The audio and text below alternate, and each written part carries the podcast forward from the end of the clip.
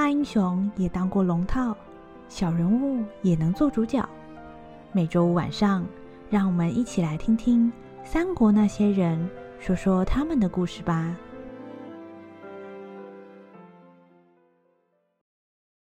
第三集，那个天下无双。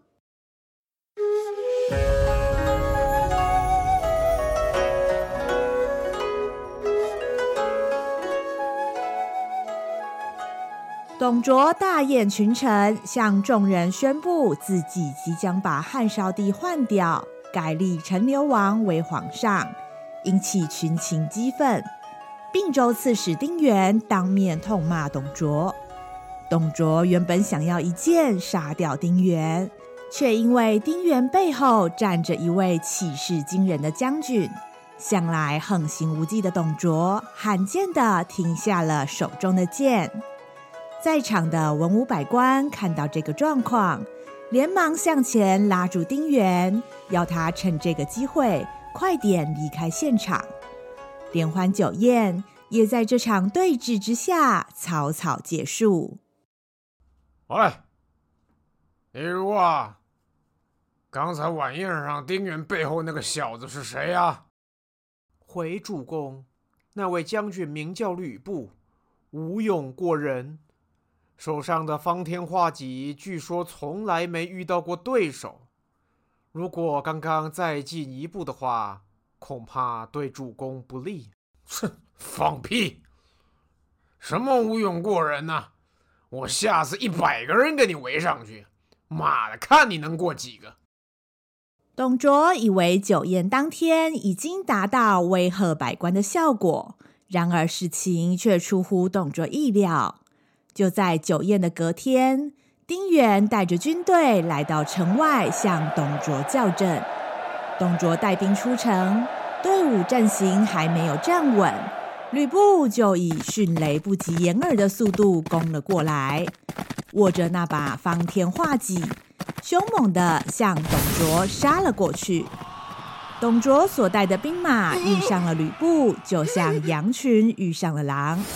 方天画戟这么一刺，就是一个人倒下。董卓的人马几乎丧失了战意，被吕布和丁原的部队杀得七零八落，连退三十里才顺利撤退。那天被方天画戟杀死的人，绝对超过一百个。我从来没看过那么厉害的将军，不知道在哪里练的。骑马的技巧真是让人叹为观止，好像会飞一样。咱们的箭呢、都射不中他，一下子就突破防线，抢到队伍中间来了。我看到那个状况，脑中简直是一片空白呀！可情势危急呀，咱们那营十几个人拿枪就围上去刺，想说啊，好歹挡他一阵，没想到他兵器这么一挥呀，几个弟兄马上人头落地。其他人哪还敢挡在他前面呢？经过这场冲突，对于丁原敢于直接反抗董卓，朝廷百官无不拍手叫好；而遭遇阻碍的董卓，则是气得七窍生烟。以往在西凉的时候，从来没有人敢反对他说的话，更别提跟他刀兵相向。这回到京城碰了一个这么大的钉子，实在是大出董卓意料。操！我姓董的还没试过这么没面子，哪天我一定要亲手宰了那个姓丁的。主公，请暂息雷霆之怒。依在下看来，丁原之所以敢于嚣张，那是因为他有吕布这名勇将在身边。所以他做事呢，就有足够的信心。切，这还用你说？我有眼睛看呐！你是军师，倒是想个办法呀。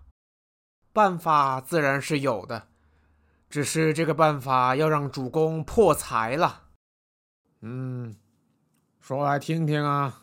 钱咱有的是，用钱买得到的东西呢，一向是最便宜的。军师李儒在董卓耳边说了几句话，董卓频频点头，显得胸有成竹的样子。过了几天，吕布回到自己的营寨，却发现有人正在等他，而且还带了一车一车的礼物，黄金、珠宝等等不在话下。除了这些东西以外，后面还有人牵着一匹浑身火红的骏马。这个场景让吕布迷惑了。你们这是做什么？在下李儒。前日我家主公跟吕将军发生一点误会，我家主公深表遗憾，所以派我前来赔罪。这是一点小意思。有话直接说，你们这样我不懂。啊，是这样的，我家主公非常欣赏将军的勇猛，希望将军能够加入我们。所谓宝马配英雄，这匹赤兔马是天下名驹。是我家主公的心意，就是说这些东西是给我的了。哎，正是。呃，不过将军，主公的意思是希望将军将。哎，将军你，呃，哼，小子真是没礼貌。要不是主公指定要你，我让你活不过明天。没等到李儒把话说完，吕布已经翻身跳上赤兔马，两脚一蹬，扬长而去，留下了一脸错愕的李儒和其他的随从。旷野之上，吕布骑着赤兔马纵情奔驰，吹在脸上的风是那样的快意舒畅。吕布还想要更多，赤兔马随着吕布的驱策越跑越快。奔过平原、群山，每一次的飞跃对吕布来说都是全新的体验。天下虽大，有了赤兔马，仿佛没有他到不了的地方。一直到了傍晚，吕布才意犹未尽的打算返回营寨。回营的路上，却遇见了一个大汉，正等着他。哼哼，怎么样？够快吗？原来是你，董卓。为什么要送我东西？很简单，我很欣赏你，想要你来我这里做事。准备这么多礼物和这匹赤兔马，你一定花了不少钱。如果我骑了就跑，你弄这些不就白费功夫？哼哼。好马当然值钱，但是更值钱的是啊，能知道骑好马上哪儿去啊？什么意思？嗯，如果你上丁原那儿去呢，最后就是回并州。那你骑的马再快呢，也是在并州晃。但是呢，如果你来我这儿呢，就不一样。哪里不一样？跟着我做事。我带你去看整个天下。就在那一天，猛将遇上了魔王。以前我觉得大部分的人都很麻烦，一句话讲出来，后面有七八种意思。我跟丁原说，我想要去董卓那边，他跟我说：“好啊，翅膀硬了会飞了。”养个儿子养到现在去认贼作父，你不如杀了我算了。所以我就把他杀了。可是他临死前的样子看起来很奇怪，满脸都是泪水。我从来没看他哭过。也在同一天，儿子离开了爸爸。吕布杀了丁原，前往董卓的阵营。有了吕布之后，董卓可以说是所向无敌，西凉兵马原本就骁勇善战，如今加上了吕布，令所有朝廷人士都战战兢兢。所谓枪杆子里出政权，董卓除了在军事上无人可敌之外，在干预朝政上更是肆无忌惮。除了提拔自己的亲戚朋友上位做官以外，更自己帮自己加官进爵。公元一八九年，权力无限扩张的董卓废掉了汉少帝，改立他的弟弟陈留王为帝，也就是后来的汉献帝。哦，真是国之将亡，必有妖孽啊！连天子都可以说废就废，那我们其他人还有什么选择啊？我只不过是一个小小的文官，唉，想不到连想安分守己都做不到啊！嗯，当年何进大将军就不应该召董卓这个疯子回京城。搞得比十常侍在的时候还乱呢、东汉政局到了这个地步，几乎已经是名存实亡的状态。汉献帝继位的时候只有九岁，不要说掌理朝政，连保住小命都有问题。生杀大权完全掌握在董卓的手上，文武百官可以说是已经被逼到了墙角，无路可退。于是，反对董卓的各种极端行为几乎天天上演。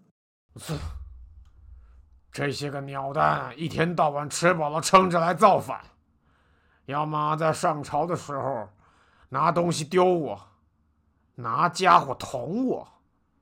上次有个家伙叫曹操的，想趁我睡觉的时候用刀子杀我。妈的，还好我没睡着。这个王八蛋！还敢唬我说是要把刀献给我，只可惜让他给跑了，不然我就拿当初那把刀把他给剁了。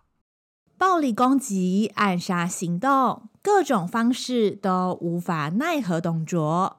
除了董卓本身手段厉害以外，更重要的是有吕布做他的贴身护卫，任何人都难越雷池一步，单打独斗难有胜算。文武百官开始暗中联合，集结朝廷内外势力，希望可以扳倒董卓。当时朝廷之中，坐拥兵力又颇有威望的，就是祖上三代都担任朝廷命官的袁绍。他登高一呼，各方人士纷纷发兵响应。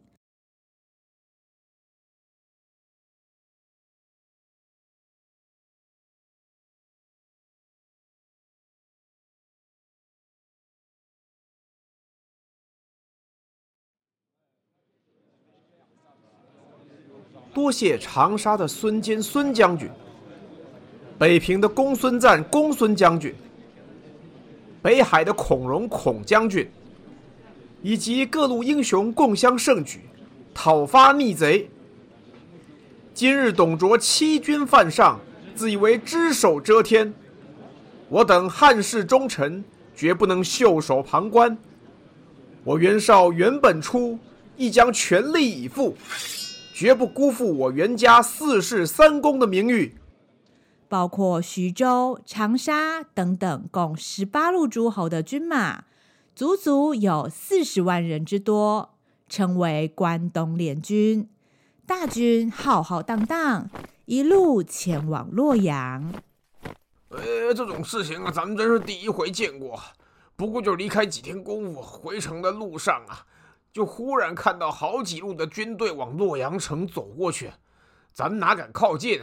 当然是赶快绕道啊！哎，是啊是啊，最近看到兵哦都没好事情啊。如果这些军队在洛阳开战的话，那我们岂不是死定了？我们要赶快回去通知家里人，先到别处去避一避。啊，我看你也快点走了，此地不宜久留哎。关东联军人多势众。一向嚣张跋扈的董卓也难得露出了紧张的表情。他没想到，他一向看不起的这些诸侯，竟然在袁绍的号召之下集结起来。关东联军打头阵的先锋将军是人称江东之虎的孙坚，英勇善战，和董卓军交战的初期就大挫董卓军的锐气。董卓感到事态严重，马上找了军师李儒和将军吕布召开紧急会议。主公不用担心，关东联军虽然人数众多，但是实际上这些诸侯都是临时结盟，而且大多都想要保存自己的兵力，以便将来可以拥兵自重，所以只能算是乌合之众啊。李儒一边说话，一边展开他的白纸扇，显得一派轻松的样子。哼，那这个简单。李儒，你去找几个愿意谈的诸侯，拿点钱疏通疏通，叫他们按兵不动。只要拿钱又不用做事情，哼，我就不信他们不要。不过呢，还得处理处理那些想动刀动枪的傻子。吕布，打算怎么办啊？简单，比他凶啊！吕布握紧手中的方天画戟，那柄枪的枪身红的就像鲜血一样。隔天，吕布率领三千西凉骑兵迎战关东联军的其中八路诸侯。吕布来回冲杀，所有的将领都不是吕布的对手，而整批关东联军因为吕布这支部队，而全部在虎牢关这个地方停下了脚步。这一战证明了吕布加上赤兔马是真正的天下无双。哼，整个关东联军除了昨天那三个以外。就没有人敢跟我打了吗？不出董卓和李儒所料，关东联军的各个诸侯虽然打着讨伐逆贼、维护皇上的旗号，但是真正愿意出钱出力的却没有几个。加上害怕吕布的厉害，其他的诸侯为求保存实力，大多隔岸观火、袖手旁观。后来果不其然。关东联军十八路诸侯征讨董卓的行动无功而返。经过这一场战争之后，董卓为了避免再次遭到攻击，决定将都城从洛阳迁往更容易防守的长安。为了强迫百姓配合，董卓竟然命令部下在城内放火，不愿意离开的百姓，不是被杀，就是被火烧死。两百多年的都城洛阳，就在浓烟中化成了灰烬。哎呀，那个姓董的真的是疯子！如果不是因为要采买东西出了一趟京城，恐怕我这条命就没了。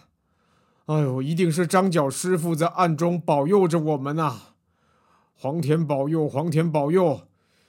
哎，现在洛阳也不能住了。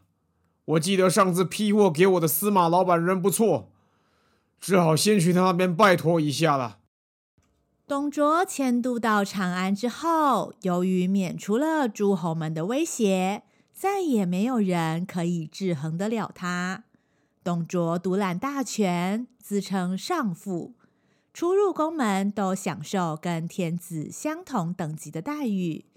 公卿大臣们知道目前没有人有本钱和董卓作对，所以也都顺着董卓的意思，以求明哲保身。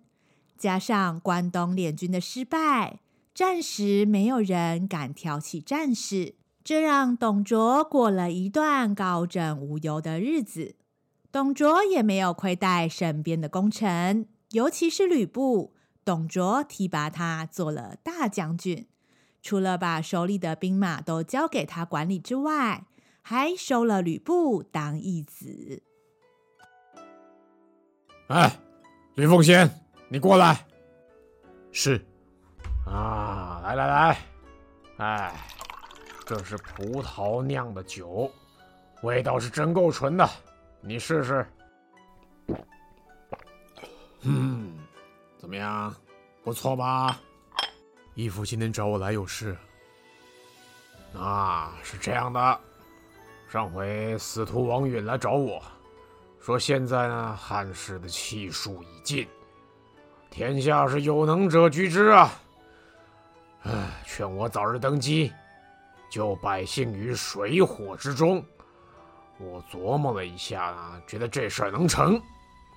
所以啊，我就想跟你说说这个好消息。如果我成了皇上，就立你做太子。你觉得怎么样啊？立我做太子？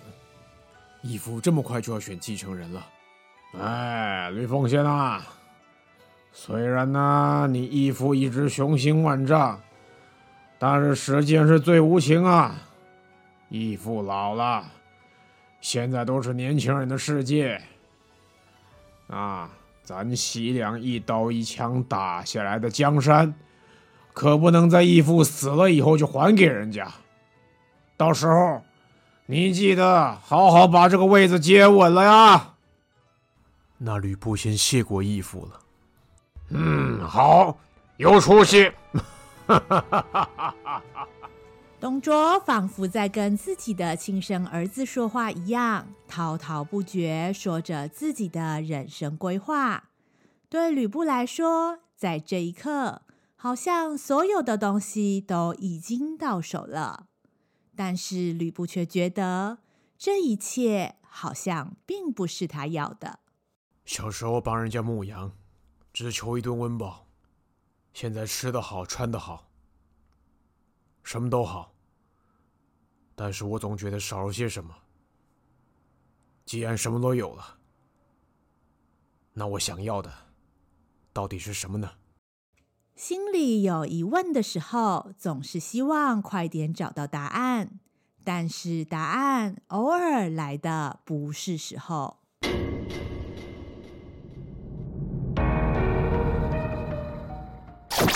我想看，啊啊！小王八蛋！你想干什么？想造反啊？我已经找到我要的东西了。